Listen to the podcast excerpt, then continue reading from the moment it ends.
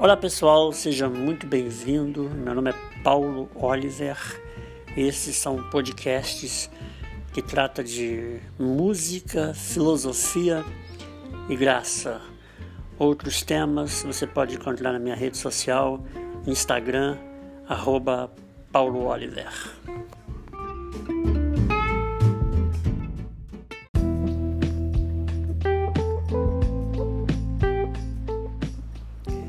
Olá pessoal, muito bom dia. Esse é o episódio aleatório do podcast e a gente fala nesse tema pisando na porta do querubim. E qualquer coisa é possível. Eu penso que não existe o impossível. O impossível é uma contingência do culto ao fixo, é a idolatria dos sentidos. Eu penso que para quem não se prendeu ao finito, tudo é possível. E é por isso que a cada dia eu vejo, por exemplo, milhões de outros mundos. Na minha visão, todos, todos impossíveis, todos não verificáveis, todos, porém, reais, ainda que sem constatação científica. É, enquanto escrevo a galáxia começando e acabando, estrelas morrendo, planetas nascendo. E na minha visão, e, há muitos mundos paralelos acontecendo em outras dimensões. Então, assim, por tal percepção, eu sei que mortos não morrem, que espíritos existem, que seres invisíveis andam à volta e que a minha visão é pura cegueira. Eu vou apenas sentindo cada coisa largada é absorvida em outro lugar. De fato, tudo foi criado, nada se perde, e eu penso que tudo se transforma. Então, este mundo que se vê é apenas feito das sombras do real. Eu, eu creio, não, não sou discípulo de Platão, né? nunca fui, eu penso que existimos fora do ambiente das essências. Na realidade, a expulsão do jardim é a vida na escuridão da visão que nada vê. Eu suspeito que até os seres mais básicos estejam mais conectados ao todo do que nós. É, eu penso que nós nos tornamos apenas pedaços de sentidos. Se nós atingir sensorialmente, dizemos existe. Se apenas nos arrepiar, dizemos foi o vento. Mas se não virmos, não tocarmos e não sentirmos, garantiremos que a coisa não existe. Este é o tamanho do culto do homem à sua própria limitação. Então eu penso que enquanto isso, a, a existência está lotada de presenças e de realidades que nos transcendem em razão do nosso, do nosso emburacamento, digamos assim, deliberado em nosso próprio sentido. Então ficamos presos num mundo de presunção. É, eu penso que a gente torna, nos tornamos nossa própria cadeia. Somos como cegos que negam o sol, no máximo admitindo a existência do calor. Afinal, o calor, o cego do, o cego pode sentir. O homem garante. Você entendeu? Olha que interessante. No máximo admitindo a existência do calor. Então, assim, dentro do, do conceito óbvio, o calor, até um cego que nunca pôde ver o sol, pode sentir. Então, o homem garante o que existe é apenas o que o homem constata. Agora, entretanto, pela primeira vez, sem recurso da magia ou da fé, o homem pisou na porta do querubim.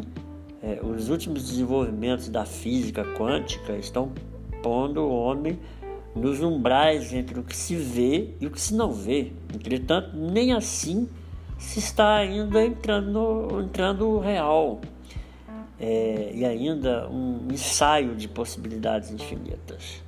Eu penso que afinal do ambiente quântico, é, eu gosto muito de Stephen Hawking, Hawking tudo o que se garante é tudo seja possível. Assim, não pela via da fé se está chegando não a Deus ou ao encontro com a vida, mas ao encontro apenas da consciência de nossa própria imensa finitude. Então, no mundo quântico, assim como na fé, tudo é possível.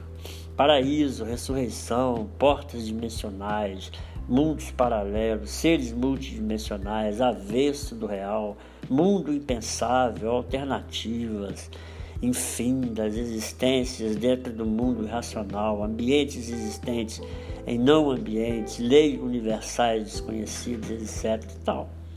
Tentando será por esta porta quântica que o mundo chamado espiritual se apresentará ao homem com, com, com a cara de fenômeno. Então, em breve, a mediunidade, mediunidade, acho que é essa palavra humana, acontecerá sob os auspícios da ciência mais evoluída. Entretanto, nem ainda assim se abrirá o coração para a fé. Fé não é um fenômeno. O homem, porém, no máximo aceita a impossível, aceita o impossível como a alcunha de, de fenômeno. Quanto mais entro pela porta da ciência, mais sutil, mais vejo como a Bíblia é verdadeira. Então, assim, até agora, nenhum achado humano no nível quântico é mais dramático em sua, digamos, possibilidade do que a Bíblia propõe.